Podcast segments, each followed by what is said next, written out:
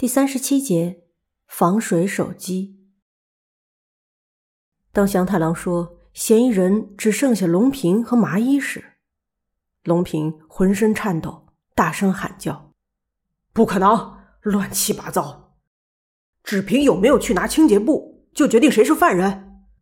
犯人也有可能是为了陷害我和麻衣吧？如果是这样，那怎么办？”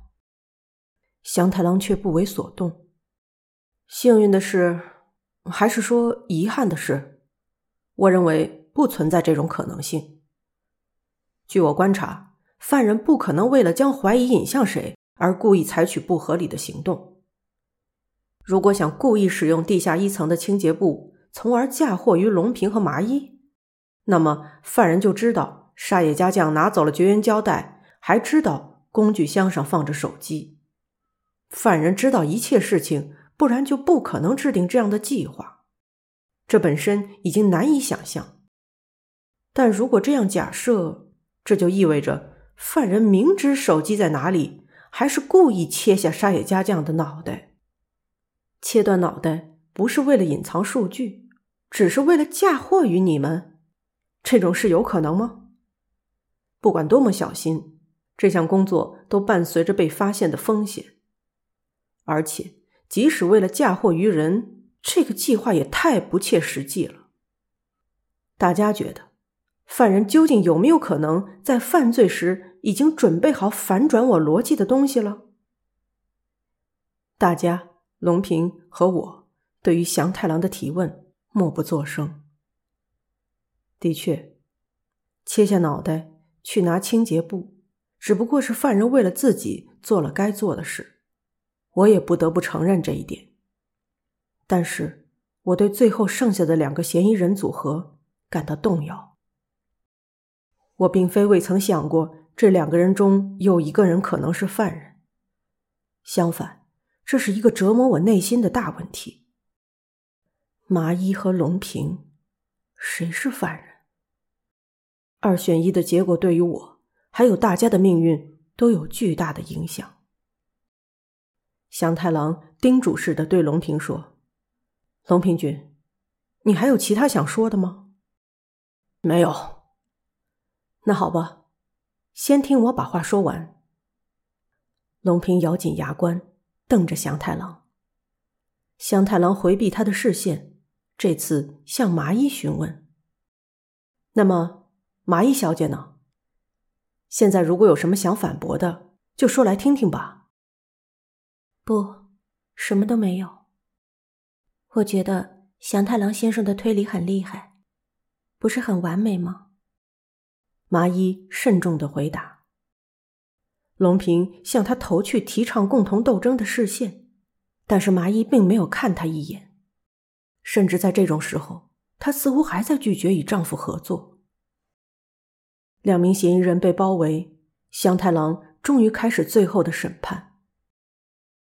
直到第二起事件的说明已经完毕，犯人缩小到两个人，但是到此为止，决定龙平和麻衣谁是犯人的线索还不够。然而，仅仅在二十五个多小时前，发生了第三起事件，使其幸太郎先生被杀害了。这也许是一起无需发生的事件，但我因此得到了最后的决定性证据。也就是说，我能够从两个嫌疑人中认定出一个人。首先，回想一下事件的大概吧。史西先生带着潜水器材潜伏在地下二层的工具仓库。据红子他们说，是从晚上七点左右开始，没错吧？是的。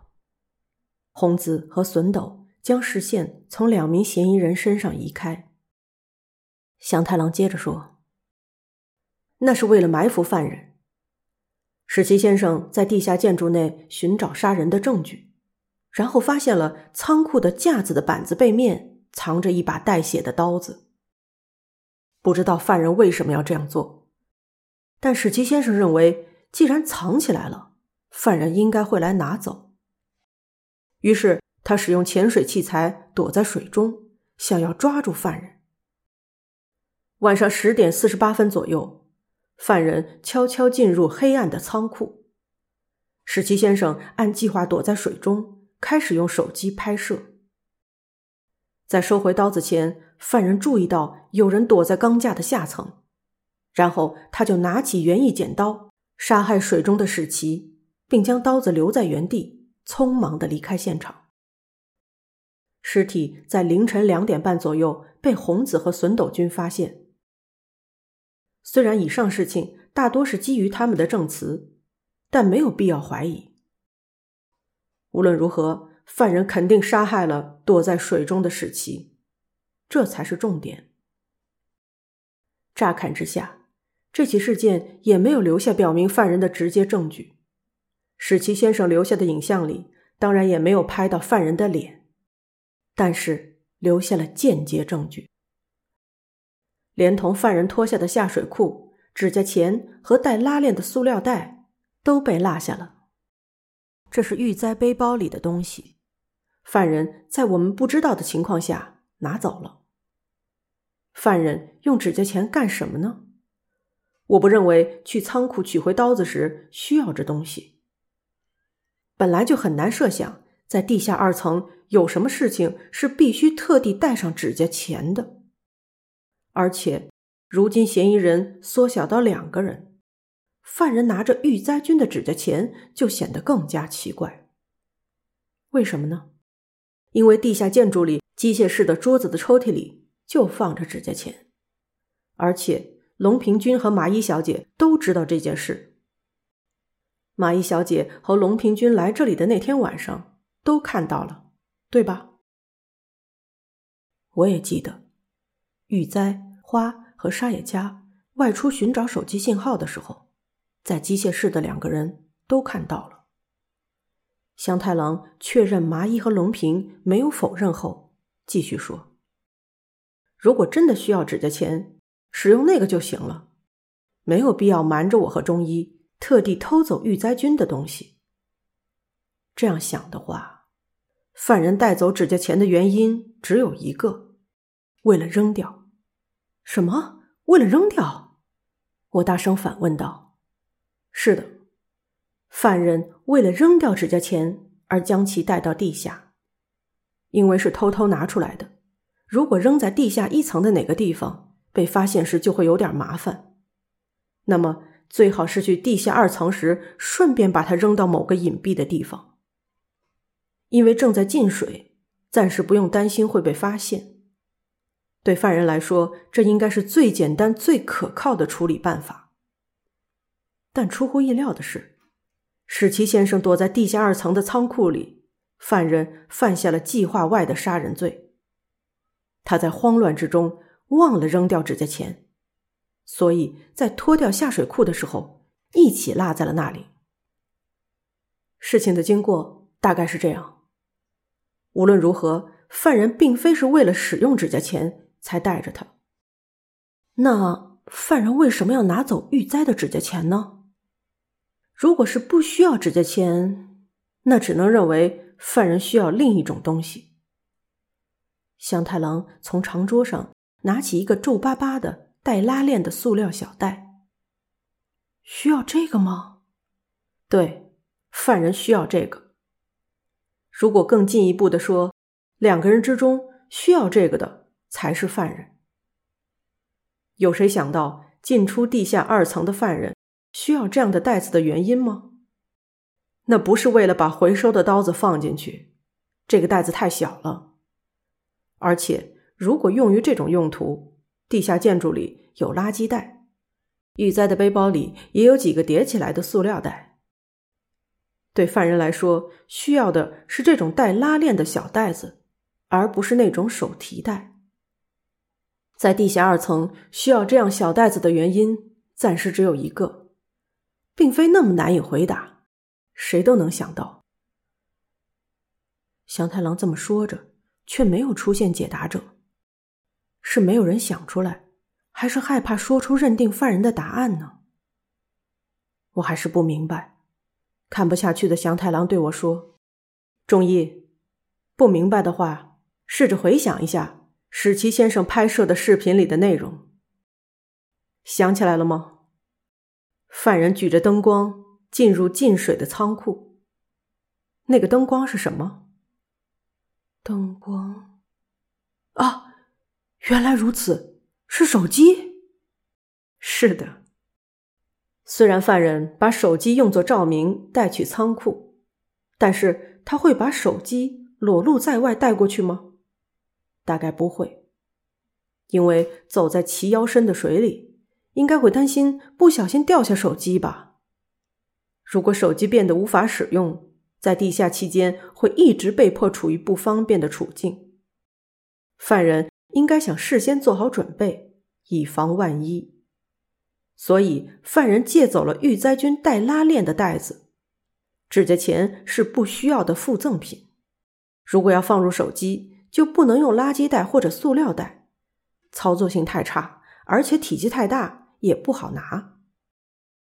犯人为了放入手机而使用小袋子，而且犯人觉得如果拿着这个东西可能会成为证据，于是就连同指甲钳一起将其扔在了现场。有没有不同意这个结论的人呢？没有人有异议。龙平想要抱怨，但似乎又找不到话。祥太郎终于谈到了核心。如果以此为前提，很容易就能指定犯人。这就是说，犯人需要把手机放进小袋子，也就是犯人的手机没有防水功能。那么，龙平君。麻衣小姐，让我们看看你们两个人的手机好吗？包围圈中的两个人第一次互相对视，然后龙平和麻衣配合默契，近乎庄重的同时从口袋里拿出手机。即使不用确认，我也清楚，那是地震发生后不久的事。在地下二层的小房间确认水位正在上升这件事的时候。龙平的手机掉进水中，一点事儿都没有。然后是我和麻衣一起走在进水的地下二层的时候，在黑暗的走廊上，我举着手机的灯光，他依偎在我身边，不想拿出自己的手机。那是不是在担心会不小心把手机掉入水中？香太郎一关闭两个手机的电源，就打开 SIM 卡插槽。根据那里是否带有橡胶圈来分辨是否有防水功能。他把手机传给所有人。大家确认完后，祥太郎做出了判决：防水的是龙平君的手机，麻衣小姐的手机没有防水功能。我觉得自己就像贫血了，眼前仿佛被沙尘暴覆盖了一般，变得漆黑一片。脚下变得不稳。不对，不对，不可能，被谁陷害了？令人意外的是，龙平想要反驳，向太郎回绝道：“先说清楚，和第二起事件一样，史奇先生被杀时的证据不可能是谁故意为之的。如果有人想把嫌疑引向持有非防水手机的人，而把小袋子和下水库一起扔掉。”这就太不现实了，因为这起事件是突然发生的，连犯人都没有预料到。